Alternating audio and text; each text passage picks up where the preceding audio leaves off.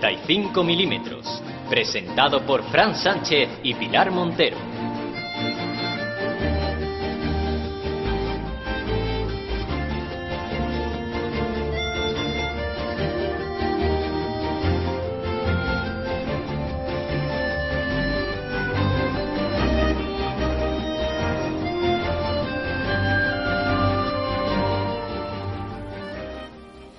El Grinch se acerca dispuesto a robar el máximo de regalos posible. El Polar Express está arrancando. Nuestro querido Jack Esqueleto está a punto de echar a perder la Navidad. ¿Qué hacemos, Fran? No sé, celebrar que estamos ya en vacaciones. ¡Yo! Yo estoy contentísimo esta semana. Yo el viernes vi al cine.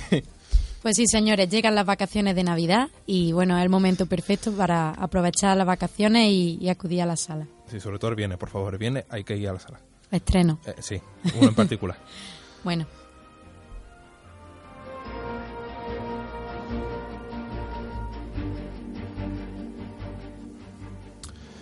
Muy buenas a todos nuestros oyentes y sé todos bienvenidos a pasar con nosotros una divertida y amena hora en la que trataremos de informar, debatir y sobre todo pasar un buen rato hablando sobre el gran mundo del cine y de las series de televisión. Algo que solo es posible gracias al trabajo de todo nuestro equipo. Fran y yo estamos siendo acompañados por Manuel Ojedo, Hola. por José Carvajal, Hola. por nuestro seriéfilo particular Pepe Pérez Hola, muy buena. Y por el imprescindible Jordi Ceja. ¿Qué tal? Soy muy soso aquí yo, decía algo más, pobrecito. Que luego empieza el show. Ya que estamos, tranquilo, Frank, nadie se ha enterado de que el viernes se estrena. Vale. ¿Cómo? ¿Qué? Nada, nada, cada ahora ya hablaremos del tema. Total.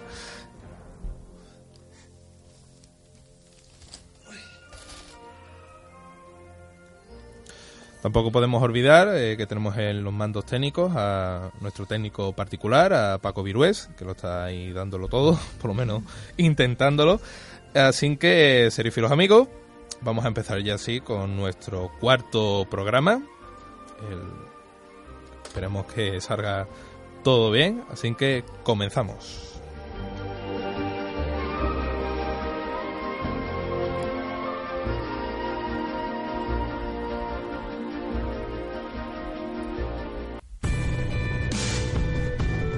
Óscar o Rafi.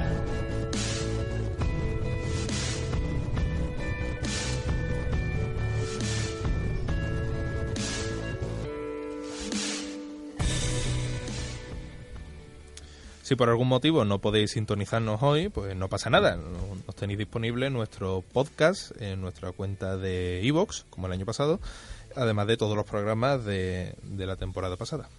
Recordamos que podéis seguirnos en redes sociales, en Twitter, en la cuenta arroba 35 milímetros con dos S, en nuestra página de Facebook y en Instagram.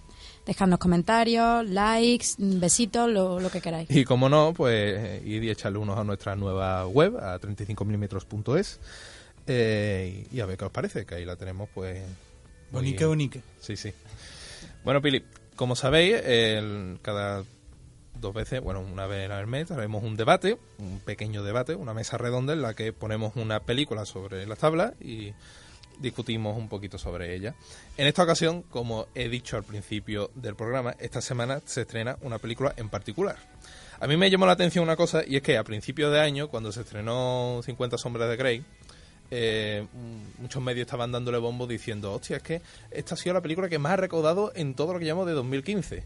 Y me acuerdo que salió un, un meme en particular que eran eh, salían eh, el, el Christian Grey y la Natalia Steele este diciendo coño pues mira pues somos los primeros y por debajo salía luego eh, el, Owen este de Jurassic World. De verdad vosotros vais a ser los primeros y después salía eh, Vin Diesel de Fast and Sí, con de verdad o sea en- tú vas a ser de verdad y después al final del todo salía Harrison Ford diciendo bitch please por favor Así que el tema de debate de este mes faltaría más, tiene que ser Star Wars Episodio 7, El despertar de la fuerza. Dale Paco, vamos a escuchar ese maravilloso tráiler.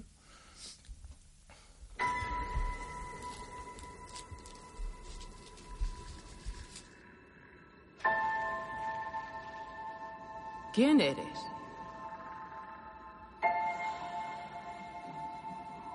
Nadie.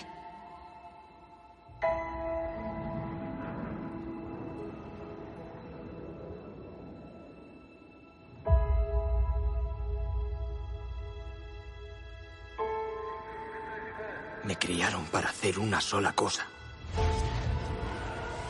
Pero no tengo nada por lo que luchar.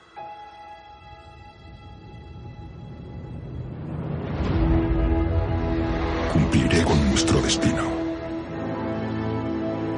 Acabaré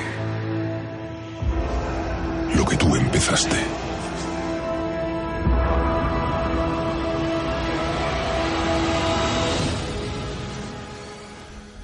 Maravilloso. Yo no puedo. No, no. A, a todos se nos ponen los pelos como escarpias, por lo menos a la mayoría, espero. Mí se me ponen como escarpias y vamos, y, y no solo el pelo, es que yo llevo esperando esto. Eh, llevo esperando. eh, Mínimo poder- 10 años. Sí, sí, no, mínimo 10 años no. Yo esperando más, porque después de la primera, de la amenaza fantasma, mi decepción absoluta, a pesar de que era una película enorme, era muy grande, pero es que mi decepción absoluta hacia la, hacia la saga fue enorme, fue muy grande. Bueno, mm, yo os he traído una, eh, para iniciar el debate eh, la primera pregunta a todos, os la lanzo. ¿Consideráis que esta película es una buena oportunidad para lanzar actores poco conocidos? Porque si tenemos en cuenta, mm, muchos de los que están conformando el reparto o son mm, han hecho muy pocas películas o casi ninguna. Hombre, es que mm, lo fácil habría sido, bueno, yo me acuerdo cuando Disney confirmó la nueva película que se rumoreaba ya Zac Efron en el reparto de Star Wars y en plan, eso, sí, sí, sí, eso fue un rumor inicial y claro, yo me quería cortar las venas mucho y yo creo que eso habría sido un error. Y, Con- Sel- y Selena Gómez de Leia. Sí, sí, Decían, ¿eh? Que no- totalmente. Yo creo que habría sido un error contratar a un repartazo de estrella porque ya en sí el- los nombres poco conocidos ya es parte de, de la esencia de la Star Wars original, ¿no? Sí, sí, de hecho nadie sí. conocía a Mark Hamill ni a, a Carrie Fisher. Bueno, a Carrie Fisher sí porque era hija de famosos, pero...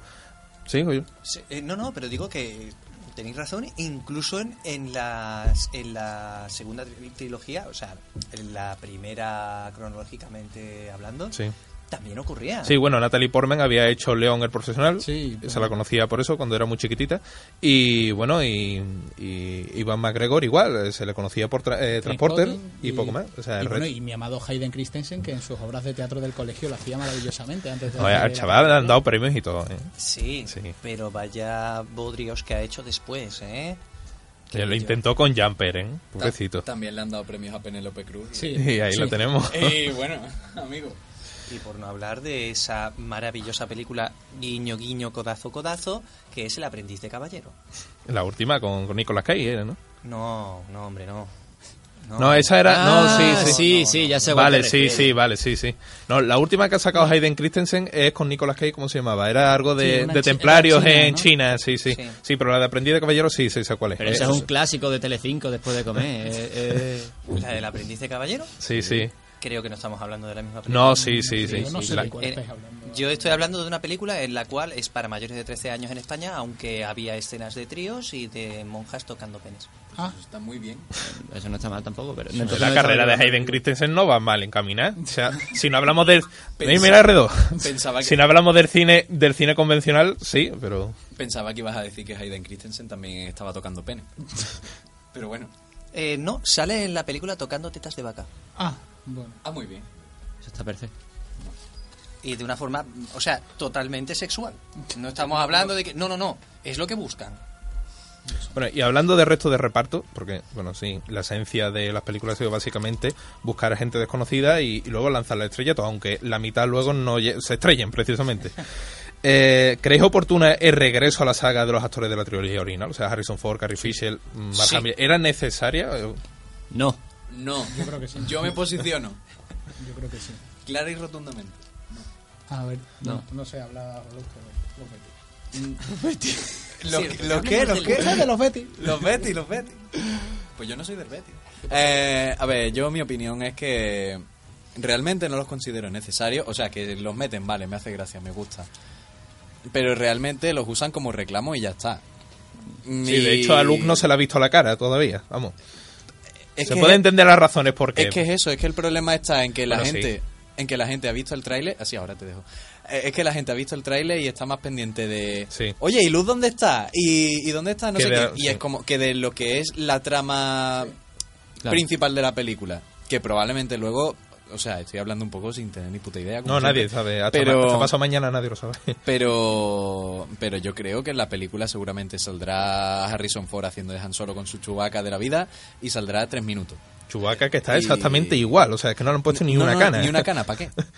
No, no, no. Yo lo que, mm, ya que estamos hablando de este tema, a mí me llama mucho la atención que, mm, que Disney precisamente, porque creo que es de Disney, haya, aparte de Star Wars, haya hecho una saga como de dibujitos de...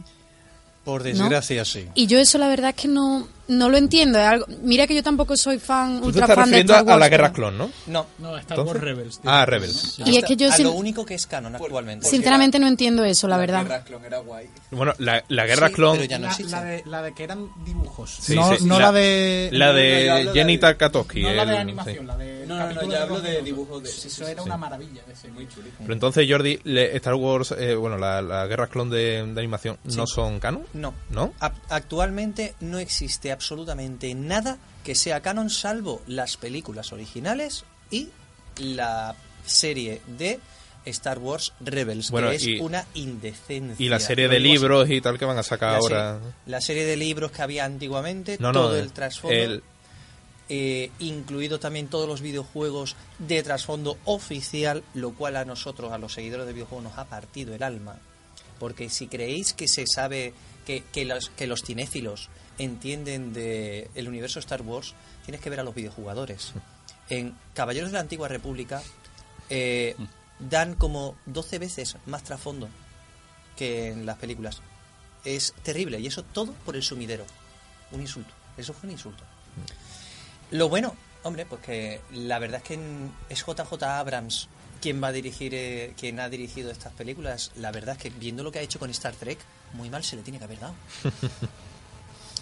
De, de eso es otra otra de las cosillas que os quería preguntar. O sea, ¿cuál es la opinión que tenéis de, de que este director, de que JJ Abrams vaya a dirigir o sea, la película? O sea, solo esta, porque la- el siguiente van a ser otros. Mm, Él, como has comentado, ha hecho Star Trek y yo, sinceramente, yo cuando vi la película, a mí Star Trek había visto eh, eh, la, la única, la primera y la única que vi ha sido la de la que sale, la última de, de Picard, la Sí. de Star, ¿Cómo Wars- se- eh, Star Trek Nemesis. Nemesis. Esa fue la única que vi y desde entonces no he vuelto a ver ninguna más de Star Trek. Era Ni siquiera-. Sí, por eso. Y te lo digo y te lo dice un Trekkie. Y, y por eso, y, y dijo, mira, pues JJ Browns ha levantado la saga y, y- y bastante bien que la ha hecho. A ver si por lo menos con Star Wars puede hacer lo mismo. Eh, el debate, bueno, vamos a apuntar tres o cuatro sillas antes de acabar. Eh, ¿Creéis que la saga se puede ver sobreexplotada a raíz de, de estas nuevas entregas? Porque no solo van a hacer tri- una tri- nueva trilogía, sino también Sí. más películas, los spin-off. Sí. Sí. Hay, hay algo llamado... Manu y yo estamos haters. Seguramente eh, seguirán y acabará sobreexplotada, pero yo creo que como se había quedado... Antes te habría dicho que no, pero como parece que va yendo todo, yo creo que Hay un halo de mere- merecía una, una redención esta saga. Sí. Lo digo como amante total y yo creo que una, mereció una redención. Que a lo mejor llega el señor Abrams, ojalá que no, y vuelve a darnos otra amenaza fantasma. Ojalá que no. JJ. Pero yo creo que esta saga, si se hace bien, merecía una redención. Podría ser peor que la amenaza fantasma. Podría ser un ataque de los clones. Exacto. Bueno, se bromeaba de hecho con, con el hecho de que si JJ Abrams hacía una mierda, le iban a llamar Jar Jar, Jar Jar Abrams. Abrams. Entonces- se lo ganará, se lo ganará. Y, se lo- y yo quiero que salga mal. No, Solamente- No, por Dios, Pero yo- solamente por tener ese placer. Madre mía. Y ya está. Bueno, Yo creo que seguramente mm, Disney va a poner toda la carne en el asador y eso siempre suele ser marca de calidad. Vamos a ver qué ocurre esta Pero vez. con, con Marvel lo ha hecho. Pero con Marvel lo ha hecho porque ha dado una gran libertad. Bueno, Discrepa, mano discrepa. Hombre, lo- la- las películas de Marvel yo creo que que a- a- al hablando al son un poco son un poco genéricas, ¿no? Y es- realmente son lo que son lo que buscan, pero no sé si van a hacer una cosa igual que lo que hacen con Marvel, con Star Wars. pues, Bueno, todo, todo hay que verlo. El, el viernes nos veremos todos en el cine a ver qué nos espera. Qué, qué nos, qué nos espera. Eh, vamos a continuar con el programa. La siguiente sección la lleva Pepe eh, sobre serie. Hay que darle un empujoncito a la serie. Esto no solo puede hablar de cine. Que no tienen para llegar a fin de mes los pobres. Venga, vamos con ello.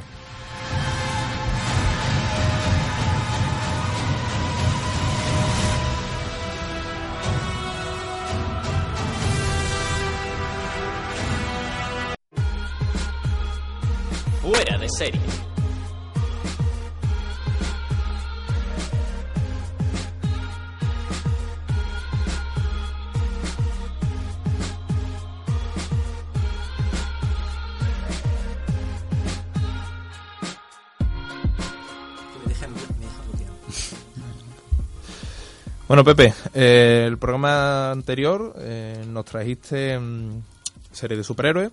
Ahora en este, ¿qué nos vas a traer? Bueno, en este quiero hablar de ese gran género y vapuleado que es la comedia, las series de comedia. Y bueno, antes que nada quiero hacer una pequeña reflexión porque en general el género de comedia, en el, tanto en el, en el sector audiovisual, cine, series, etcétera, eh, parece que, que algo de comedia no puede ser calidad y, y eso es algo que, que a mí me mata mucho. O sea, eh, vámonos a las cosas más comerciales como por ejemplo... Perdona, Pepe, Sí. te tengo que interrumpir. Pero de comedia americana buena, ahí tenéis a Me llamo Er. No, sí. Lo digo. Está un poquito ya desfasada, ¿no? A ver, no, tiene su... De desfasada nada, que la siguen poniendo en Neox y a mí me encanta. Pero, a ver, bueno, como está diciendo. A ver, por ejemplo, eh, en algo tan comercial como son los Oscars, eh, decidme hace cuánto tiempo que no aparece una comedia. Creo que el- lo último que apareció fue el lado bueno de las cosas, que tiene sus amantes y sus detractores como todo, pero yo creo que hablar de ella como comedia es un poco... eh, mm, hay que... Es no un sé. poquito flojita. tiene sus puntitos, pero... Comedia, por favor, pero, sea un drama en toda Pues, regla. Por, e- por eso quería hablar... eh, el género de comedia... interview no, apareció en, los Oscars? de- no, no apareció. En los todo caso, los de este año, ¿no? Interview, de interview de Claro, este año. aparecerían los de este año. ¿no? En los Razzie, o bueno, los Razzie. Pero eh, no, interview Bueno, no aparece. Pues con las series pasa lo mismo. Si nos vamos, por ejemplo, a, a grandes premios que se dan a series, como por ejemplo son los Emmy o los Globos de Oro, eh, lo que se hablan siempre, bueno, y no solo en los premios, sino también las críticas en general, te piden series de referencia. La gente habla de Breaking Bad, la gente te habla de Los Sopranos, la gente te habla de Mad Men, por ejemplo. Son series, yo no dudo de su calidad, pero nunca te va a hablar alguien de una serie comedia como un referente, y eso es algo que a mí me duele mucho personalmente. Y como iba diciendo, en, en premios como los Globos de Oro, como los, los Emmy a la hora de hablar de series, hay como hasta cachondeo. En los últimos años con Orange is the New Black han, han ido saltando de la categoría de mejor drama a mejor comedia Sí. Como si estuvieran saltando la comba y eso a mí me parece eh, me parece horrendo.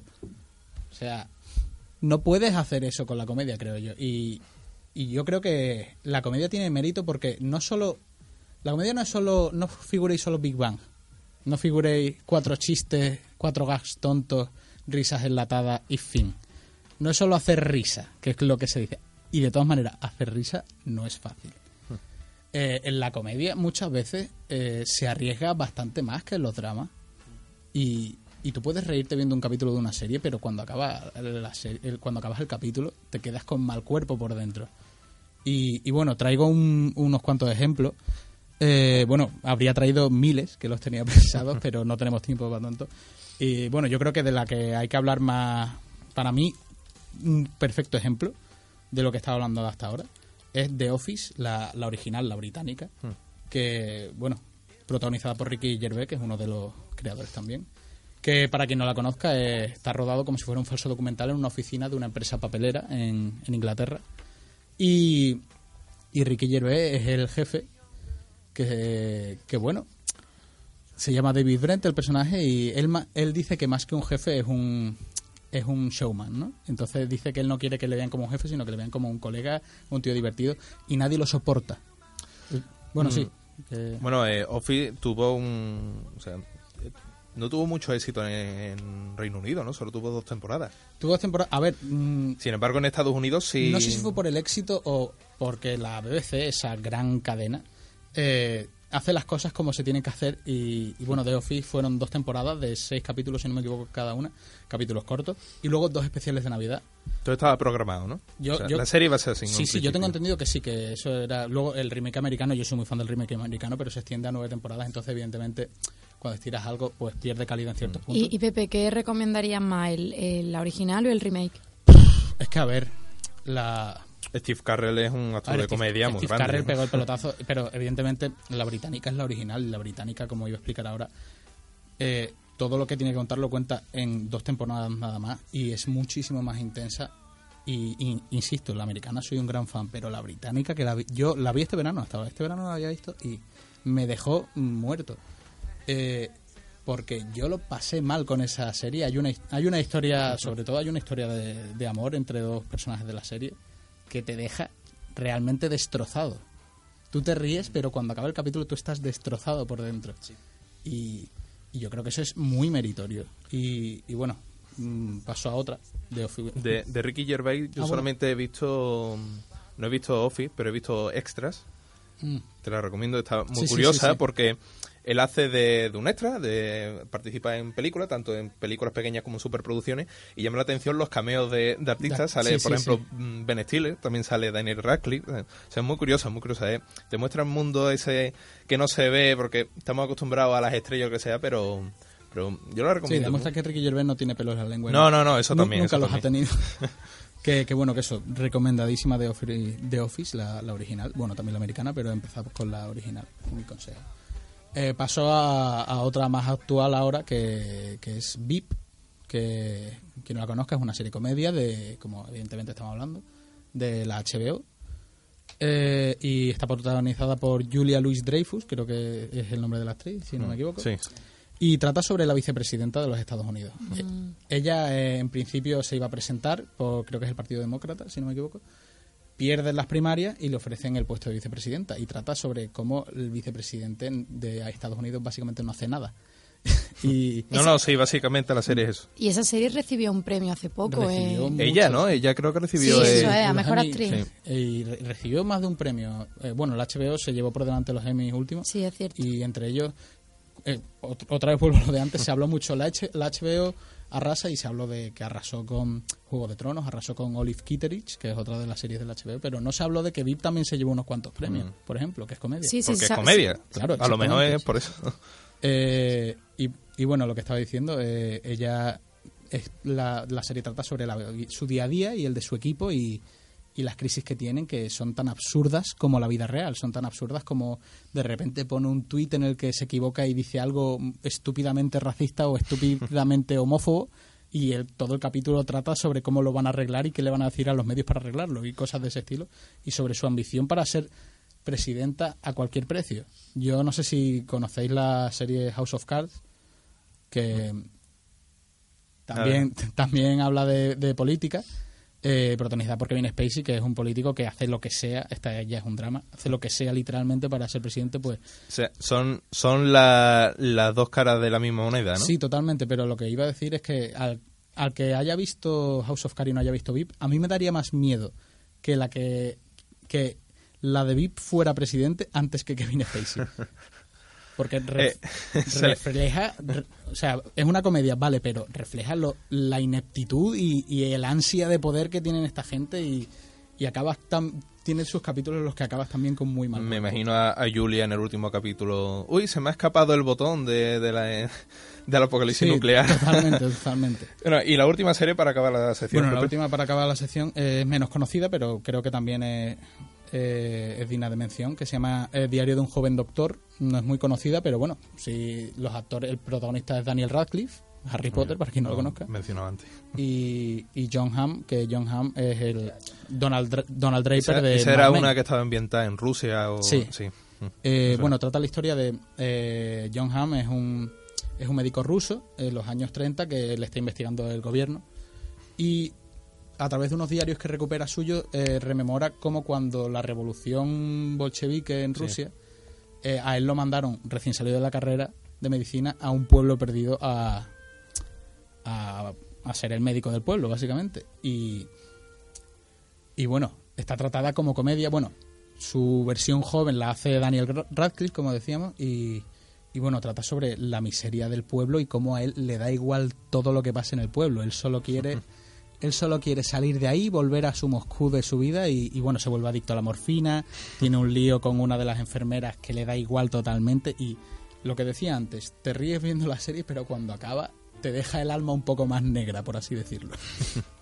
Bueno, en resumen, las comedias están muy infravaloradas, ¿no? Tu opinión, pero son todas más que recomendables, incluso algunas más que, que algunos dramas. Mm, Yo conozco que a principio de temporada siempre salen eh, en algunas páginas web listas de mm, posibles renovaciones, posibles cancelaciones, lo que sea, y muchas son comedias. Y creo que es que no se les da la oportunidad que, me- No, que no, no. Y, y bueno, que lo que decía, que la, la buena comedia tiene el, el mismo o más mérito que el buen drama. O sea, es, es un arte absoluto y que nunca se tiene en consideración. Y que, que yo creo que mucha gente dice- echa atrás una serie que, que va a ver solo porque es comedia y no debería ser así porque se cierra un mundo, se cierra un mundo enorme. Yo quiero comentarte de la última serie que has dicho, eh, Diario de un joven médico. De un joven diario de un joven doctor. Bueno, doctor médico. que, eh, me recuerda mucho al doctor Cibago, ¿no? En, en la ambientación y, Sí, sí. y el, en el tema, la temática tratada. Sí, bueno, eh, es una es, es la misma época básicamente, pero pero claro, no es el mismo tono el de la serie para nada. Y, y bueno, yo ya te digo, yo te la recomiendo, son dos temporadas nada más y son muy pocos capítulos, muy cortitos. Eh, yo Bueno, mm, Jordi, mm, ya nos vas a traer con tu sección algo, ¿no? sí, voy a intentarlo. Ya. A ver si... No, no, sí, es que es lo único que pasa, no... Hay que seguir con el programa. Yo sé que podemos estar aquí hablando un montón de cosas, pero Sí, yo hay yo que me seguir. podría poner a divagar mucho más. Bueno, venga, Jordi, vamos con lo tuyo.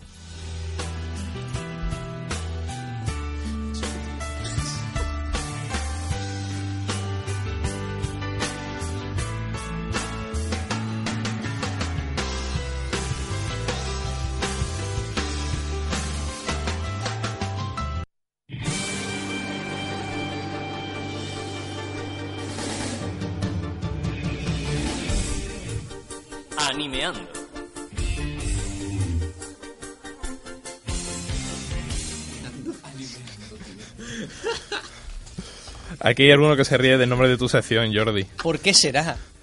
Menos mal que yo no puse el título. Sí, sí, también es verdad. Bueno, ¿en qué nos traes hoy en esta sección tuya de animeando? Sí, se llama así. O que se podría llamar con animación o algo así, Sí, en bueno. vez de algo que rime con... Bueno, eh, traigo una... eh, la historia de, de un autor que es más que respetable para mí, creo que es uno de los grandes legendarios dentro del manga y el anime japonés, y traigo lo que puedo de su mejor obra, que es Akira, Eh, de Katsuhiro Otomo. Uf.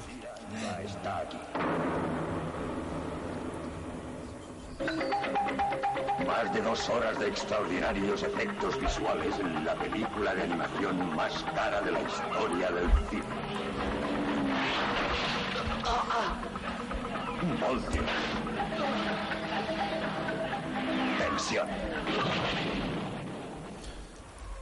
Lo hemos escuchado en el trailer, ¿es verdad esto? Fue la... Porque ya tiene unos añitos la película. ¿Fue la más cara? de- Fue de- la más cara en su tiempo, sí. Fue eh, un auténtico hito eh, para, para, todo lo, para todo el terreno de la animación. No solo por su historia increíblemente adulta. Y, y, mm, no hablamos de que sea adulta solo por la violencia que tiene y, y el contenido sexual que tiene, sino porque la- lo que dice y lo que explaya la, la película es de un nivel de madurez de filosofía enorme. No sé qué tendrá que decir aquí mi compañero pero sobre el tema. Que diga, que diga Ah, lo que quiera. Si quieres que opines algo sobre, sobre esta película. Yo opino que a mí Akira me gusta mucho. Y está muy bien. Pero lees el cómic primero. Que, es bastante... ¿Es del mismo autor? ¿Es del mismo autor? Sí, sí. Por supuesto. Eh, no, es lo habitual. Eh, lo habitual, ahora ya no tanto, pero en los años 80 y 70 lo habitual, y esta película es del 88, lo habitual es que el, el creador del manga también fuera el director de la película. Aunque detrás siempre había un equipo enorme de, de gente apoyando, tanto en el manga como en el... Bueno, por lo menos así se garantiza que la película sale como el mismo creador de, de la historia desea, Mm, no siempre. ¿no? No siempre. Es más, el cómic, el manga de, de Akira se diferencia bastante de la película, sobre todo a partir de la segunda mitad más o menos de la película, que toma un rumbo totalmente nuevo. Totalmente nuevo con respecto al manga. No, sí, habla, habla. No, no, que, que yo No te quería, cortes. Yo quería añadir con respecto a eso que la, la cosa es que, a ver, Akira está dividido en seis tomos. Y entonces lo que pasa es que se, le, se les encargó la película cuando iban todavía por el tercero. Entonces por eso... a Algo en plan Juego de Tronos, ¿no? Eh, No exactamente. De, Bueno, de, de hecho, revés. de hecho, el final de la película no es muy diferente del del cómic. El problema es que hay un trozo enorme que se lo tienen que saltar. Claro, porque porque no lo todavía no estaba, no estaba hecho. Entonces, bueno. Es más, para el final de la. Para el final de la, del manga, eh, el autor, Katsuhiro Tomo, eh, tomó el consejo del director. Siempre se me olvida el nombre de, de- del De- director. del director eh, hizo Hashimoto, creo, ¿no? No, no, de- no, de- no, no, no, lo siento. de- Katsumiro Otomo. Que no, Katsuhiro Tomo es el que estoy diciendo. Sí, Digo que para el final del manga de Akira, Ah. el autor eh, Alfredo. Es que hemos hablado de él. No. el director. Ah. Jodorowsky. Jodorowsky. ¿No? Jodorowsky, eh, tuvo una conversación Alejandro, con Alejandro, no. Alfredo. Alejandro, Alejandro. disculpadme, disculpadme. Eh, sabéis que soy muy malo para los nombres. Sí, sí. Pues eh, tuvieron una conversación y el final de Akira está inspirado en esa conversación. El final del manga, estoy hablando. Con, con respecto al con respecto al al tema de esta película en sí, de qué de qué va. La película narra eh, cómo tras la Tercera Guerra Mundial eh, Tokio ha sido destruida y se ha erigido una ciudad nueva encima que es Neo Tokio. Eh, una ciudad que es eh, sucia, está llena de elementos cyberpunk, toda la película está llena de ello, eh, y que es una ciudad que está llena de... Mierda. tier- sí,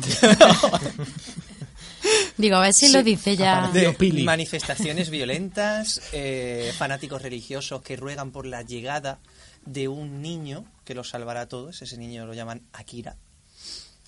Eh, y toda la película gira alrededor de dos chavales que viven en esa ciudad, que son Kaneda y Tetsuo, que se verán implicados en ciertos experimentos del gobierno. Eh, la película es una monstruosidad, simplemente hay que verla. No es una película agradable. Eso tenéis que tenerlo en cuenta desde el primer segundo.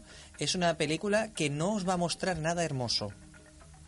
No es mm, directamente eh, la historia que quiere contar y cuanto más desagradable quiera ser en algunos momentos, más desagradable será. Y os aseguro que lo hace. Pero desagradable en qué sentido? ¿Gore? ¿De herir la, sensibili- la sensibilidad o cómo? La sensibilidad la hiere desde el primer minuto. ¿Pero por, por qué? ¿En qué sentido? Comen pizza con piña. Eh, por ejemplo, Porque es que de eso va el... O sea, un- es uno de los elementos fundamentales de- del género del cyberpunk. Tanto en, tanto en el manga como, como en las películas. La cosa es mostrar todo lo grotesco de la sociedad. Y en este caso lo que pasa es que lo relacionan con la, con la tecnología.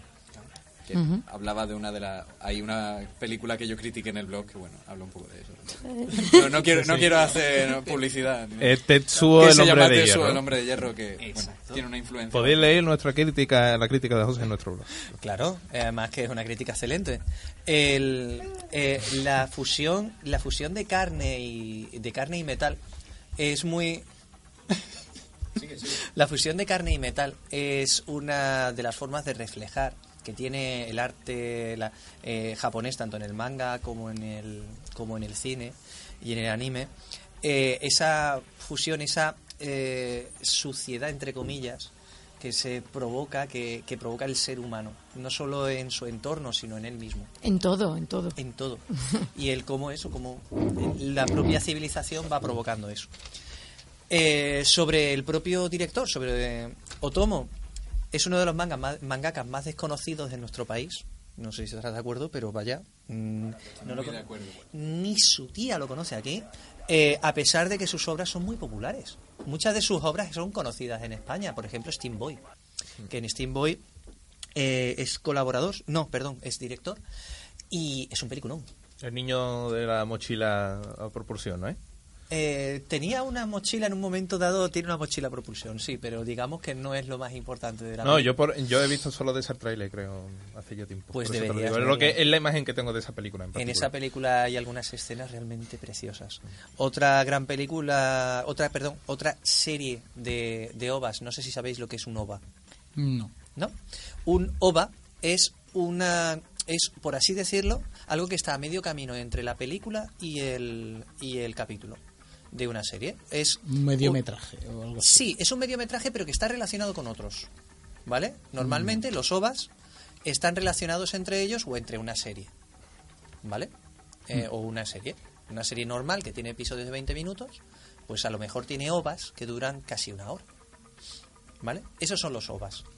Pues tiene una serie de siete OVAs de, que se llaman Freedom, que, es un, eh, que fueron también un hito en cuanto a la tecnología de animación, porque era una película, si la veis, es una serie de películas realmente muy bonitas eh, sobre una colonia en la Luna después de que la Tierra, al parecer, es inhabitable. Que os recomiendo, vamos, yo toda la obra de Otomo os la recomiendo a, a mogollón, incluso los cómics de Batman, de Batman en los que ha participado. Bueno, pues entonces, eh, Jordi para esta Navidad, la filmografía que os recomienda, la de este hombre, y en particular Akira. Todo el mundo ve Akira. Sobre todo yo, yo no la he visto. Eh, por- pero, por favor, que no haya niños cerca. Y esta advertencia va en serio. No, no, ponla con niños. Pues a ver Akira, a todos a ver Akira. Para terminar el programa, siempre, mm, siempre le dejamos un pequeño hueco a, a nuestros colaboradores de por ahí en esta sección que se llama Más allá de la vida, así que vamos con ello.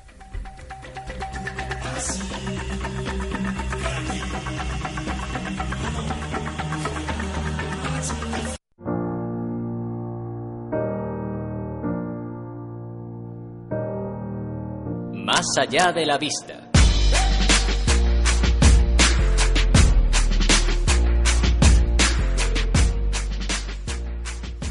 Como ya sabéis, queridos oyentes y colaboradores, hemos dejado un pequeño hueco al final de cada programa para que todos aquellos compañeros de 35 milímetros que se encuentran trabajando o estudiando fuera de aquí, de Sevilla, y que por tanto pues no pueden venir al estudio a grabar con nosotros, os recomienden una peli, hagan una crítica o nos hagan una pequeña crónica.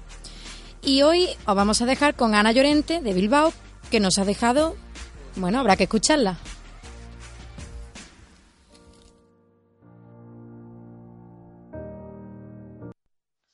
Hola, hola, muy buenas a todos. Bueno, ya para acabar con el programa y aprovechando que se acercan las Navidades, quiero dedicar estos minutos para recomendaros unas películas muy acordes a la ocasión. He de confesar que he tenido que ordenarlas cronológicamente porque ha sido imposible para mí hacer un top 3. Mm, Cada una es muy diferente, ya vais a ver, de un género totalmente distinto y por ello creo que sería muy injusto ordenarlas de otra manera. Así que bueno, ahí va. Mi primera recomendación es Qué bello es vivir, dirigida por Frank Capra. En fin, es todo un clásico. Seguro que la mayoría de vosotros ya lo habrá visto, pero bueno, si todavía hay alguien que no se ha decidido, este es el momento. La historia relata la vida de un hombre que está a punto de suicidarse el día de Nochebuena, porque se da cuenta de que todos los sueños y promesas que ha ido haciendo a lo largo de la vida se han ido aplazando y jamás llegarán a cumplirse. Sin embargo, el largometraje nos va a ir enseñando la importancia de la existencia del protagonista para otras personas y el final que éstas hubieran tenido de no haber sido por él. Eh, para mí, sin duda, es una gran oda a la vida que muestra las partes buenas, las partes malas, con todas sus alegrías, con todas sus decepciones y, bueno, en fin, es que creo que realmente merece mucho la pena verla. En segundo lugar, me gustaría hablar esta vez de una comedia romántica de Nora Ephron, que se titula Algo para recordar. Está protagonizada por Meg Ryan y Tom Hanks y creo que merece simplemente la pena verla solo por la complicidad que hay entre ambos actores. La historia también se sitúa en el día de Nochebuena, cuando el pequeño hijo de un hombre viudo decide llamar a un programa de radio para buscarle un nuevo amor a su padre. Entre las mujeres que le contestan se encuentra la protagonista, que es una joven que está a punto de casarse. Sin embargo, antes de dar el si quiero, mm, decide que tiene que conocer la historia de ese hombre y, y a ese hombre. Y ya por último, cambiando totalmente de registro, os voy a hablar de otra pequeña joya que espero que no me juzguéis. Mm, esta vez es de Tim Burton y hablo de Pesadilla antes de Navidad. La verdad que no soy nada objetiva con el tema porque la verdad que me encanta este director y encima se, se junta con que está grabada con stop motion y a mí me parece una técnica que, que requiere muchísimo esfuerzo, muchísimo curro y, y creo que solo merece la pena contemplarla por eso. Mm, he estado recopilando unos datos curiosos que la verdad me han sorprendido un montón y quiero, quiero contároslo solo para que os hagáis una idea de las horas que tuvieron que echarle para prepararla. Se utilizaron 230 decorados. Se grabó en 19 platos diferentes. Eh, se emplearon 227 marionetas y de hecho la del protagonista tenía 400 cabezas intercambiables solo para darle más expresividad a la cara. O sea, una locura. Y además, cada minuto de metraje, o sea, cada minuto necesitó siete días de rodaje. O sea que al final tardaron como dos años en hacer la película. Vamos, increíble. Y además la historia es bastante entretenida, se, se pasa rápido y, y bueno, os la recomiendo de verdad. Y bueno, eso es todo por hoy. Yo ya me despido. Espero que os haya gustado mi sección y que sigáis escuchándonos. Hasta pronto, chicos.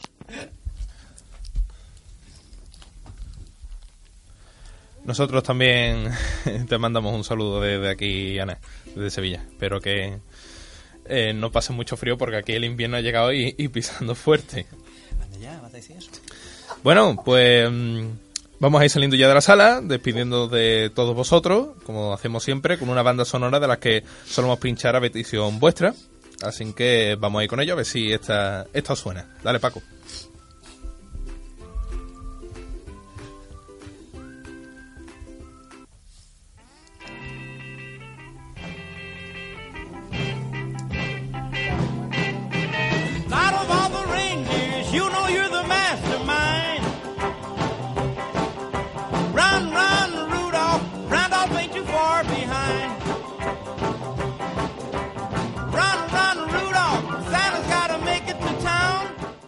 Eh, es Run Run Rudolph, eh, una canción que Chuck Berry eh, pues, eh, cantó para la banda sonora de, de Solo en Casa, una de las películas míticas que, que todos tenemos que volver a ver en estas vacaciones, porque vamos, es que siempre la echan en televisión, siempre, siempre. Perdona, como si tuviéramos opción.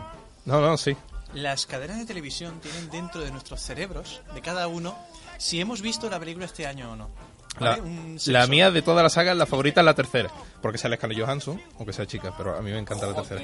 No, no, no, Quillo, no, no, no me malinterprete. Sí, pero vea, a mí me este encanta. comentario. No quiero escuchar. Muy bien, Fran, muy bien. No, que yo, a mí la, la tercera es la que más me gusta, la de Macaulay Culkin está muy bien, pero a mí la tercera fue la que más vi. Le- León el profesional también te gusta. Sí, no empecemos. Dios mío. Quiero salir de aquí. Vosotros podéis hacer lo mismo, solo tenéis que mandarnos un mensaje por nuestras redes sociales con la canción con la que os gustaría que cerrásemos el programa y Paco la pinchará. Así que mm, hasta aquí el programa de hoy. Esperamos que lo hayáis pasado tan bien escuchándonos como nosotros aquí haciendo el programa. Algo que pues siempre podéis hacer tantas veces como queráis, solo con buscarnos en, en podcast, en, en iVoox. Volveremos a vernos, en esta ocasión ya el año que viene.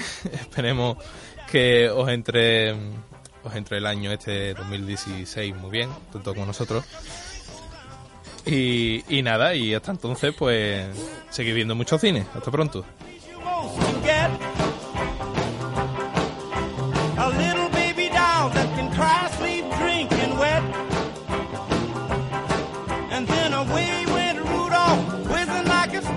And.